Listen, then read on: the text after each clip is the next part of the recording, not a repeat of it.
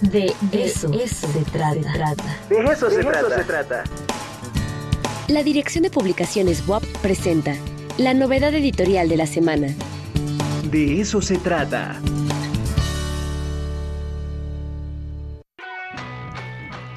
Bueno, y como le comenté hace unos minutos, ya se encuentra la doctora Rosario Nava Ramírez, autora de este libro, hacia una construcción participativa del diagnóstico urbano territorial del municipio de Xaltocan.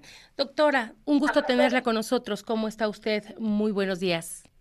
Hola, buenos días. Pues muy contenta de que me hayan invitado. Al contrario, doctora, nosotros somos los complacidos para que nos platique un poquito de qué trata este libro. Mira, pues me gustaría comentarles prácticamente cómo inició esta obra.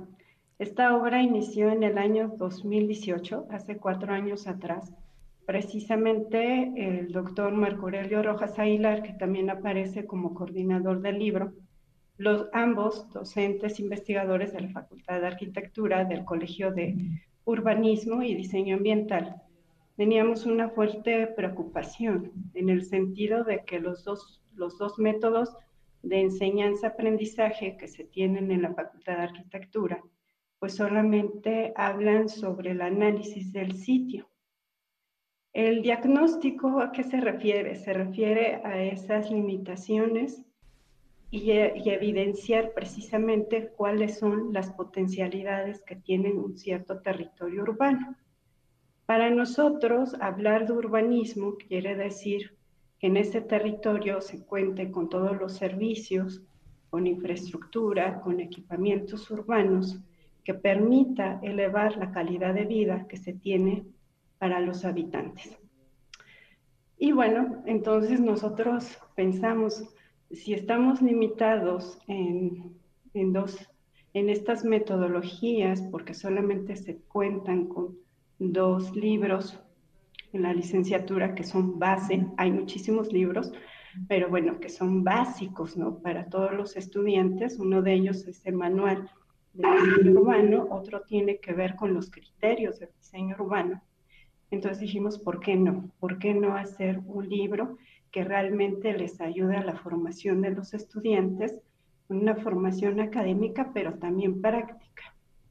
Y fue así como eh, tratamos nosotros de incorporar en esta investigación tanto docentes investigadores de la licenciatura como del posgrado y también invitamos a estudiantes de la licenciatura y del posgrado. En total, ¿cuántas personas fueron las que se unieron, doctora, para este, hacer todas estas investigaciones, recopilar toda la información y bueno, ya que llegara, como quien dice, a su fin el libro, ¿no? Ya que se pudiera realizar. 12 personas. 12 personas. ¿Entre estudiantes y docentes? Así es. Ok. La ah, mitad y mitad. Perfecto. Oiga, ¿y está dirigido a, algún este, público en general o es apto en cuanto al vocabulario, obviamente, que, ocupan, este, los temas que se abordan? ¿Cualquier persona eh, lo puede leer o está este, dirigido a algún sector en especial? No, fíjese que también en eso lo pensamos muchísimo, ¿no? Porque dijimos, ¿de qué manera lo vamos a redactar? ¿Cuál va a ser el contenido?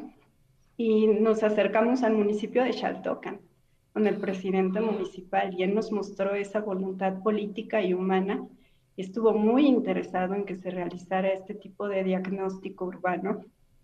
Y llegamos al acuerdo, ¿no? De que este libro, pues el, producto final se iba a dar a conocer a los xaltoquenses para que ellos conocieran cuáles son esas problemáticas, necesidades y demandas que tienen en el territorio.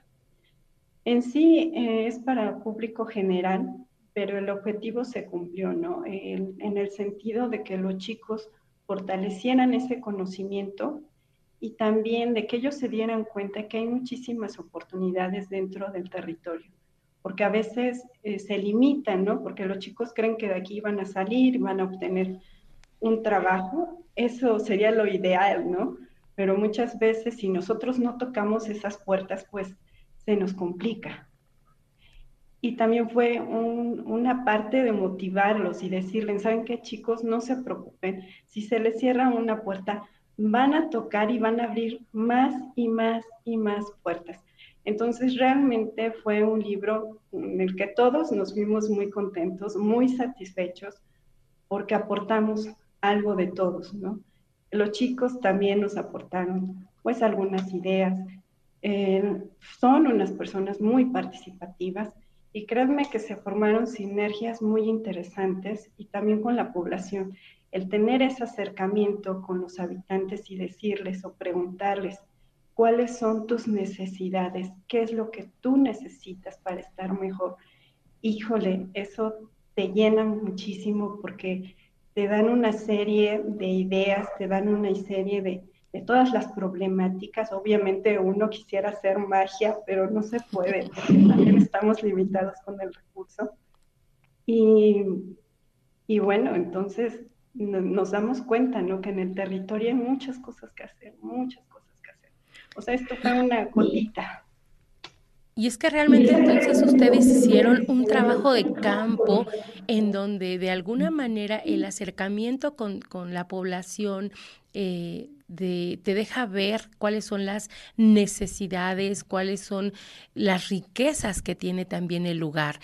Eh, con todo este conocimiento y toda esta recopilación de información que ustedes hicieron, ¿cómo fue que empezaron a seleccionar los temas o los capítulos de los libros que iban a estar incorporándolos? Como nosotros queríamos hacer un diagnóstico, obviamente los conformamos bajo diferentes rubros.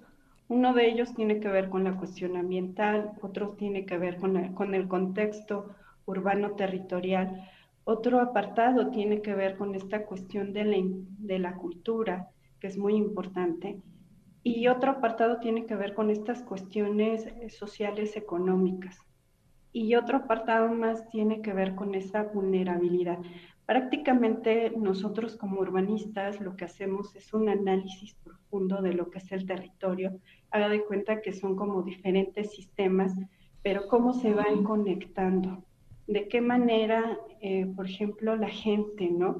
A partir de, de su cultura, ellos mismos reclaman esa necesidad del espacio. En Xeltocan, Tlaxcala, se, se, se hace este, el carnaval entonces, ellos, de, ellos ven de qué manera van a participar en el carnaval, incluso los niños muy pequeñitos participan en el carnaval y no importa cómo, no importa la economía, ahí lo que eh, vimos fue el entusiasmo por los habitantes. Y bueno, entonces, ¿cómo a partir de esa cultura, cuáles son las necesidades del espacio público que se requiere en Xaltocan, Tlaxcala? y si se encuentran las condicionantes ambientales para poderlo hacer. Entonces, es así como nosotros prácticamente vislumbramos eh, este diagnóstico. Doctora, ¿y este libro dónde lo podemos encontrar? ¿Cómo lo podemos eh, consultar? ¿Es solamente impreso? ¿También ya lo encontramos digital? ¿Cuál es este, la forma en que está realizado? Eh, se encuentra de manera digital. El link todavía no lo tengo, pero con mucho gusto posteriormente les mandaré a este canal el link para que lo puedan consultar. Perfecto, pues entonces eh, lo esperamos para que en un momento dado igual eh, se, se comparta el link para todas aquellas personas que que lo quieran consultar, que lo quieran leer y bueno, también ya se ahorran un gran trabajo de campo que ustedes de alguna manera ya lo hicieron, entonces ya no van a partir de ceros, ¿no? Así es, esa es la intención, ¿no? De que los chicos ya tengan una guía y digan, ah, ok, vamos a hacer el diagnóstico de Puebla, vamos a hacer el diagnóstico de otro estado, de otro municipio. Les puede servir porque realmente es una herramienta muy práctica y esa fue la finalidad, ¿no? Que fue que lo entendieran y que no se les hiciera complicado, porque fíjate que muchas veces a los chicos de licenciatura se les dice, van a hacer un diagnóstico urbano. Y ya veo sus caritas de, no, por favor, porque ¿Y eso cómo se hace? Exacto.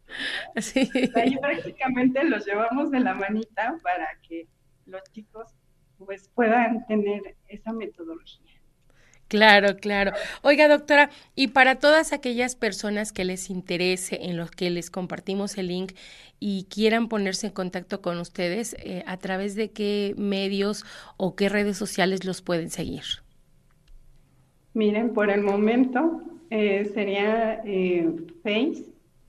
tenemos mi Face, que es Rosario Nava, y mi correo institucional rosario.nava.correo.guap.mx. Perfecto. Pues entonces ahí está la, invitación y muchísimas gracias, doctora. Gracias y, por facilitarnos también la, la vida a, a, muchos, yo creo que muchos estudiantes este, se lo van a agradecer, de verdad. Muchas gracias por compartirnos también esta, esta información.